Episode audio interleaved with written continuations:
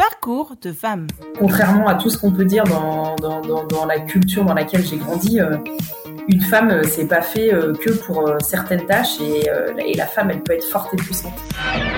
Quand on performe, il y a plein de gens qui viennent vous voir pour vous dire waouh, c'est extraordinaire, c'est ci, c'est ça, et le jour où on se fait opérer, il n'y a plus personne. Je suis jamais autant heureuse que quand j'arrive et que je mets les gants et, et bagarre, quoi. C'est, chouette. Parcours de femme, Jienne Abdelila. Bonjour à tous. Euh, donc moi je m'appelle Jienne Abdelila, euh, j'ai 39 ans et, euh, et dans la vie j'ai, plein de casquettes différentes. Euh, alors je suis combattante professionnelle de MMA et championne du monde de grappling. Je suis également coach, coach privé en entreprise et pour le privé et pour les entreprises. Qu'est-ce que je peux vous dire d'autre? Je suis également enseignante à la Sorbonne, donc professeur de PS à la Sorbonne. Et j'ai également créé mon association qui s'appelle la GN Academy, qui est une association dédiée au sport de combat pour les femmes. Et depuis très peu, je suis également consultante sport pour euh, Beurre FM sur l'émission Time Sport. Pour commencer le portrait de notre sportive multicarte, il faut retourner dans une petite ville près de Dijon dans les années 80. C'est là où a grandi JL, dans une famille de 5 enfants, avec des parents originaires d'Algérie. J'étais très très énergique quand j'étais petite. Euh, les gens me, qualifiaient d'ailleurs, bon, j'aime pas le terme euh, de garçon manqué parce que j'étais toujours en train de jouer au foot, faire du vélo, euh, grimper aux arbres, sauter par-dessus des murs. Donc c'était un endroit pour moi où je, où je pouvais m'e- m'exprimer, mais c'était aussi un endroit où je pouvais montrer que, en fait, c'est pas parce que je suis une fille que je suis plus faible qu'un garçon et qu'au contraire, euh, je vais vous montrer à travers le sport que je suis plus forte que tous les garçons.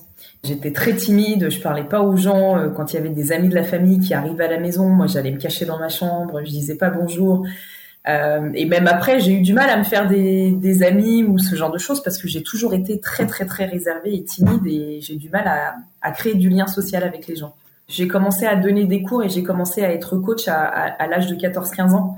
Et c'est ça un petit peu qui m'a qui m'a aidé euh, le fait de donner des cours, de passer le Bafa, de m'occuper d'autres enfants. J'ai été euh, responsable et, et autonome euh, très très jeune et autodidacte aussi. Il fallait toujours que je fasse aussi bien ou, que j'essaye d'égaler ma sœur qui a toujours été excellente dans, dans tous les domaines et à laquelle on me comparait toujours. Donc le fait d'être en compétition avec ma sœur et de vouloir prouver que moi aussi je peux faire des trucs bien et que j'existe et que ce que je fais c'est pas mal, ça m'a ça m'a aussi poussé dans ce sens-là. Mes parents réalisent qu'ils m'ont poussé un petit peu dans, des voies où euh, je, voilà, j'ai pas du tout le parcours de vie euh, d'une jeune femme maghrébine tel que euh, mes parents le, le concevaient pour moi. C'est-à-dire que j'ai pas suivi le chemin tracé de j'ai mes études, j'ai mon bac, je me marie, j'ai des enfants, etc. Moi, je suis pas dans cette logique-là, donc du coup, avec ma mère, c'est un petit peu, il y a un peu d'incompréhension. Je pense qu'ils font l'effort euh, de le comprendre, c'est encore, euh, c'est encore difficile, mais en tout cas, ils sont, euh, ils sont très fiers de mon parcours. Mes parents, ils ont toujours été dans la construction, c'est-à-dire que quand on comprenait pas quelque chose ou quand il y avait un truc, mon père n'allait pas nous dire c'est comme ça, point barre en fait. Il allait nous l'expliquer et si on comprenait pas, bah, il nous emmenait à la bibliothèque, on prenait un livre et on cherchait ensemble. Même si lui ne savait pas lire et écrire et qu'il a appris à, le faire qu'à 40 ans. Pour lui, ça a toujours été une faiblesse de pas savoir lire et écrire. Et quand il a appris à lire et à écrire, j'ai vu la fierté dans, dans, ses yeux le soir où il a pu prendre un, livre, euh, le poser sur sa table de nuit et être capable de lire. Euh, c'était, chouette. JL Abdelila quitte le foyer familial à 18 ans pour devenir prof de sport, tout en commençant une carrière d'athlète de haut niveau. Particulièrement douée au javelot, elle se voyait mener une carrière professionnelle lorsqu'on lui découvre un gros pépin physique. On m'a opéré en pensant euh, guérir une blessure. On s'est rendu compte que c'était pas du tout une blessure, mais que c'était mon anatomie qui était comme ça. Au lieu de rafistoler le, cartilage, ben, on a dû me ressouder tous les trous, euh, raboter les os euh, de manière à ce qu'il y ait plus de place pour l'articulation, pour que l'épaule puisse se mouvoir correctement.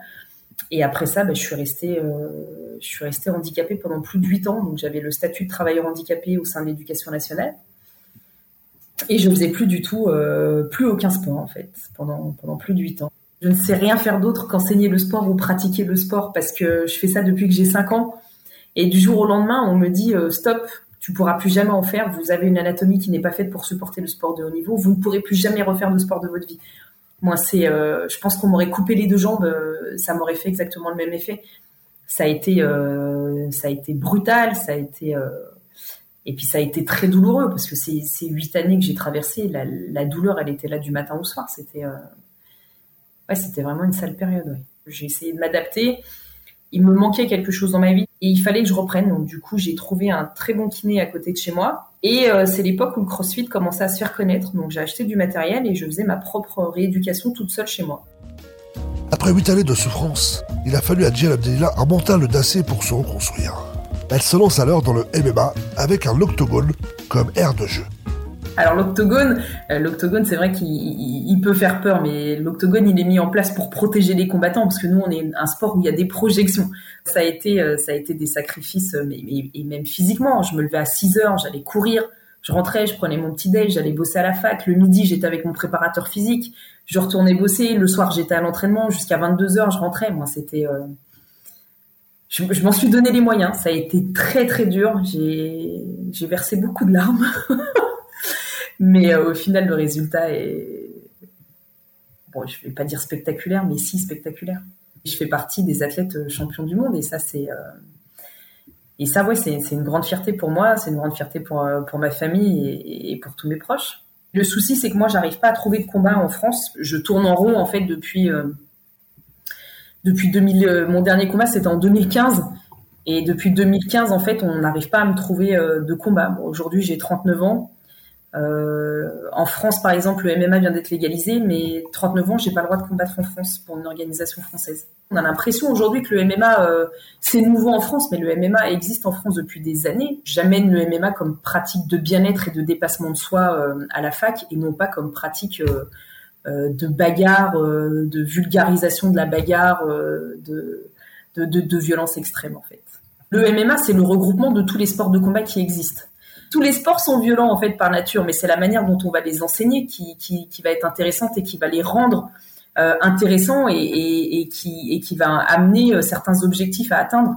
On a souvent l'impression que c'est un sport euh, de, de, de racailles, de voyous. Le nombre de fois où, j'ai mis les gants face à des mecs euh, qui arrivaient justement avec ce côté euh, misogyne, macho, ouais, je tourne pas avec une meuf, et qui au final finissait par péter les plombs à essayer de me mettre des, grosses mandales à la Bud Spencer et Terence Hill.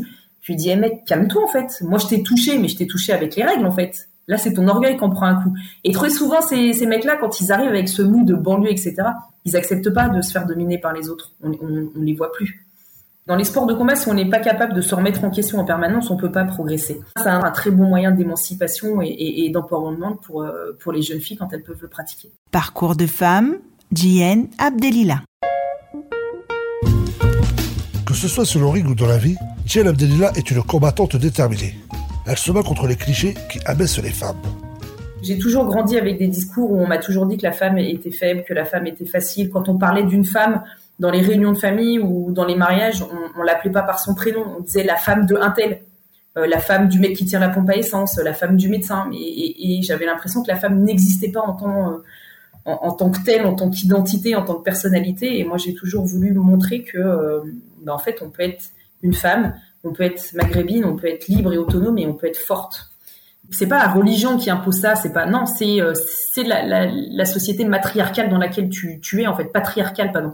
C'est ce côté patriarcal dans lequel tu es qui veut t'imposer ça. Tu peux en sortir et ça va pas faire de toi une mauvaise fille ou une mauvaise euh, ou une mauvaise mère ou euh, une mauvaise belle-fille ou, ou, ce que tu veux en fait. Ça va juste faire quelqu'un qui sait ce qu'elle veut et qui sait comment elle veut l'atteindre en fait il faut qu'on sorte un petit peu de cette logique où, en tant que femme maghrébine, je dois en faire 50 fois plus que les autres, je dois en prouver 50 fois plus que les autres. Ce qui est assez paradoxal, c'est que j'ai grandi en, ne comprenant pas pourquoi j'étais née femme.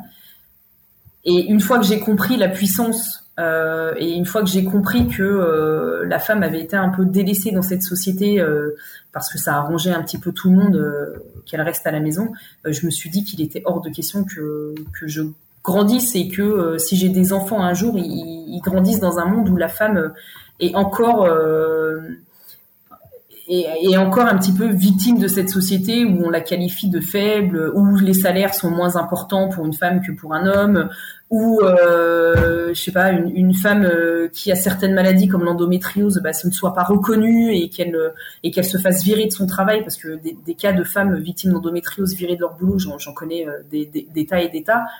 Donc pour moi, c'était important tout ça. Je crois que s'il y a bien un combat que je lâcherai jamais, c'est le combat pour euh, la liberté, euh, la liberté de la femme.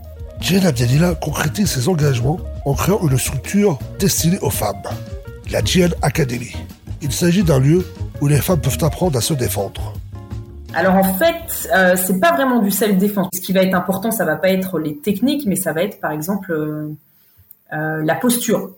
Voilà, euh, quand tu quand tu te fais agresser euh, par une personne, si t'as pas la possibilité de fuir, l'endroit où tu seras le plus en sécurité, ça va être de casser la distance, par exemple. C'est plutôt euh, des, des, des, choses comme ça que je vais euh, que, que je vais leur apporter. C'est des techniques et en fait en apprenant ces techniques, ce qui est extraordinaire, c'est que les femmes elles gagnent en confiance en elles. C'est même l'objectif principal de mon académie, redonner confiance aux femmes, qu'elles aient confiance en elles, qu'elles aient une image positive d'elles-mêmes, qu'elles aient une image positive de leur corps et qu'elles euh, comprennent en fait que une femme c'est pas fragile et qu'elles arrivent à transposer ce que je leur apprends euh, au niveau sportif dans leur vie personnelle et professionnelle. Ça amène des résultats euh, assez euh, extraordinaires, notamment avec des, femmes qui ont réussi à se prendre en main face à face à des vies personnelles très compliquées, de, de, de, de violence extrême, où elles ont réussi à passer le cap et à se dire je me prends en main et, et, je pars et, et je vis ma vie quoi des exemples comme ça, j'en ai plein. j'en ai plein et c'est super beau, quoi.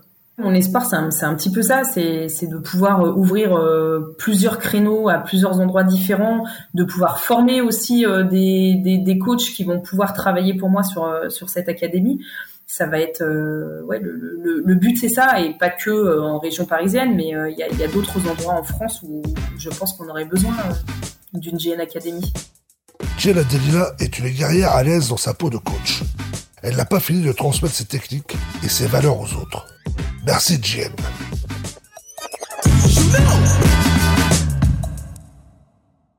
Retrouvez Parcours de femmes sur Twitter, Instagram et fdsprod.com.